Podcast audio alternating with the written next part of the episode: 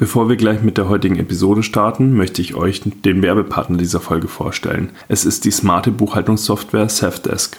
Safdesk ist ein cloudbasiertes Buchhaltungsprogramm für selbstständige kleine Unternehmen und Freiberufler.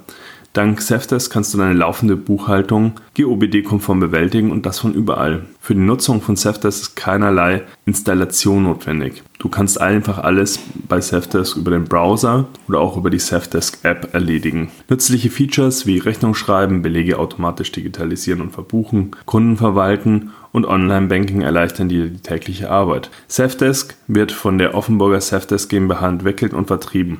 Das junge, dynamische Team hinter Safdesk bietet mit rund 70 Mitarbeitern besten Support für über 80.000 Kunden weltweit. Und wenn du das Ganze jetzt mal testen möchtest, haben wir natürlich auch einen Gutscheincode für dich. Mit Zeitpreneur50 erhältst du 50% auf die ersten drei Monate auf einen Safdesk-Tarif deiner Wahl. Zeitpreneur geschrieben alles groß und dann eben 50 und ähm, Safdesk äh, schreibt sich S-E-V-D-E-S-K und dann hängt ihr einfach noch ein DE hinten dran und dann seid ihr auch schon bei der Safdesk. Und ich packe den Link natürlich auch in die Show Notes. Und jetzt viel Spaß mit der heutigen Episode.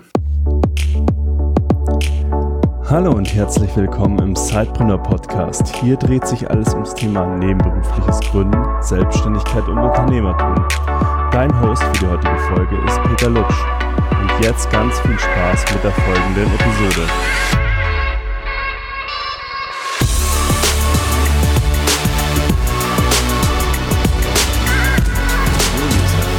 Heute mal nach längerer Zeit wieder eine Solo-Episode mit mir. Ich bin nämlich über einen sehr spannenden Effekt bzw. über eine Metapher gestolpert, über die ich mal meine Gedanken teilen möchte. Weil ich glaube, dass sie sehr gut zum Thema nebenberufliches Gründen und nebenberufliches Unternehmertum einfach passt. Und zwar geht es um den Krabbenkorb-Effekt oder die Krabbenkorb-Metapher. Krabben, wenn sie gefangen werden, werden angeblich in einen offenen Korb gelegt und zwar komplett lebendig und werden so dann an Land gebracht. Und eigentlich könnte jede, ja, jede Krabbe problemlos aus diesem Korb herausklettern. Also es braucht gar keinen Deckel auf diesen Korb. Die Krabben kommen da einfach nicht raus. Und da stellt sich ja irgendwie die Frage, warum kommen sie da nicht raus? Und das liegt wohl daran, dass sobald eine Krabbe sich auf den Weg nach oben macht, wird sie von anderen von den anderen wieder hinuntergezogen. Und das ist ja eigentlich total komisch, weil das bedeutet ja im Endeffekt, dass jede Krabbe, die sich diesen Vorteil des Fliehens zu eigen machen möchte, lieber wieder runtergezogen wird und alle untergehen, bevor es einige in die Freiheit schaffen. Es ist vielleicht dann dieses Thema Neid, was dem einen oder anderen von euch bestimmt auch schon in verschiedenen Situationen begegnet ist vielleicht auch zum Beispiel in eurem Angestelltenverhältnis, dass es, äh, bevor es einem besser geht als dem anderen, lieber allen gleich schlecht geht. Oder lasst uns auch mal zurückschauen in die Geschichte, äh, in der wo es Sozialismus gab. Äh, heißt es ja immer so schön, es ging allen gleich schlecht und deswegen waren alle zufrieden. Obwohl das total, ja, irgendwo auch keinen Sinn macht. Aber dieses Gruppenverhalten ist wohl sehr tief in unserem Gehirn verankert. Es ist einfach die Angst vor Verlust. Und diese Verlustaversion hat die Neurowissenschaftlerin Dr. Tara Swart mal untersucht und die hat dabei herausgefunden, dass die Angst vor dem Verlust deutlich, deutlich stärker ist als das Streben nach einer Belohnung. Und dieser Verlust macht sich natürlich dann auch ähm, bemerkbar, wenn jemand aus einer Gruppe ausscheidet. Also es ist ja quasi für die Gruppe ein Verlust, wenn eine Person plötzlich weg ist. Und das selbst, wenn die Gruppe als solches davon profitieren würde. Sprich, jemand steigt zum Beispiel sozial auf, verfügt dann vielleicht über mehr ähm, ja, Verdienst, mehr Geld und könnte den Rest der, der ehemaligen Gruppe davon partizipieren lassen. Selbst dann, wenn es ja in Aussicht stehen würde, dass es vielleicht eine Teilbelohnung gäbe, hält die Gruppe diese Person eher vom sozialen Aufstieg ab. Und was hat das jetzt eigentlich mit nebenberuflichen Gründen zu tun, würdet ihr euch vielleicht fragen. Aber ich glaube, das trifft sehr oft auf die Situation zu, in der sich viele nebenberufliche Gründer befinden. Du willst was schaffen, du willst ein Herzensprojekt umsetzen. du möchtest einfach selbstbestimmt sein und selbstbestimmt arbeiten und deswegen äh, ein unternehmerisches Projekt starten oder dir auch ein gewisses, so einen gewissen Grad einfach Risiko minimieren und dir ein zweites finanzielles Standbein aufzubauen, um nicht mehr so abhängig zu sein. Auf jeden Fall ist es dann so, dass sich in deinem Leben ja was verändert. Und vielleicht willst du sogar im Leben von anderen etwas verändern. Dein Umfeld könnte das dann wiederum skeptisch machen.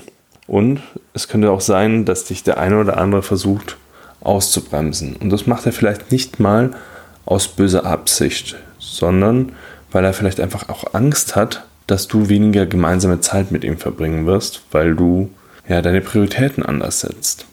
Oder auch, dass er selbst einfach Angst hat, dass dir was passiert dabei, weil er persönlich vor so einer Veränderung zurückschrecken würde und ja, das Ganze bei sich für sich selbst als Veränderung gar nicht vorstellen könnte. Und so dich davor bewahren möchte, dass du vielleicht eine Enttäuschung erlebst. Vielleicht kennst du ja auch das oftmals zitierte, du bist der Durchschnitt der fünf Personen, mit denen du am meisten Zeit verbringst. Und da ist schon was Wahres dabei.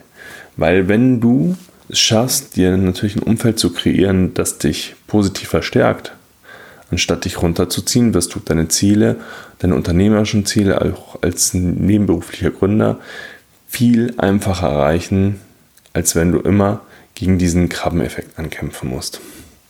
Heißt es jetzt, dass du alle deine Freunde und deine Familie verstoßen sollst? Nein, keinesfalls. Du sollst nur dein Umfeld auch eben durch Persönlichkeiten bereichern und mit diesen Persönlichkeiten viel Zeit verbringen, die dich eben weiterbringen.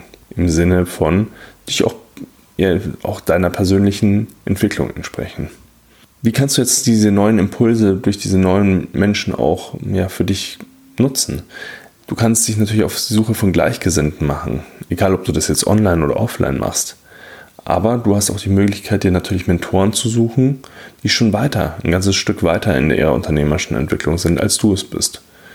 Das können natürlich reale Persönlichkeiten sein, ähm, wenn das irgendwie möglich ist. Aber es, du kannst auch ja, Bücher nehmen als Beispiel, weil in vielen Sachbüchern ist Wissen von Jahrzehnten gespeichert, was die Leute früher einfach den Zugriff gar nicht dazu hatten.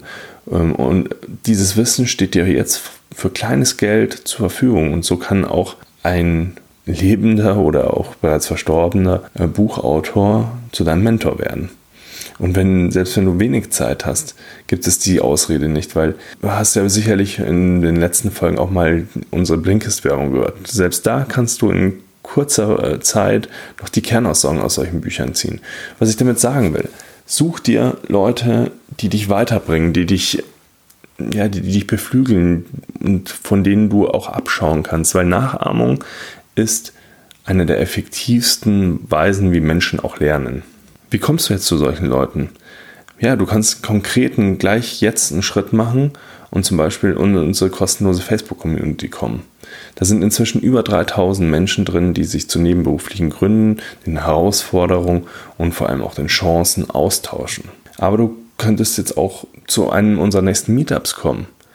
Aktuell haben wir Meetups in München und Frankfurt, aber wir sind auch gerade auf der Suche nach neuen Städten, wo wir mit unserem Sidepreneur Meetup hinkommen wollen und den Menschen vor Ort die Möglichkeit geben wollen, ja, sich untereinander zu vernetzen, auch offline und so neue Synergien zu schaffen.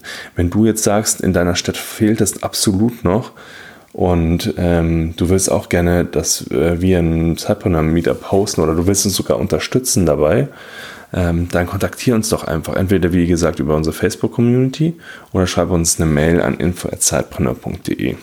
Und in dem Sinne hoffe ich, dass ich euch heute vielleicht so eine kleine Inspiration für die neue Woche mit auf den Weg gegeben habe und wünsche euch ja, viel Erfolg, kommt in die Umsetzung, legt los und bis zum nächsten Mal.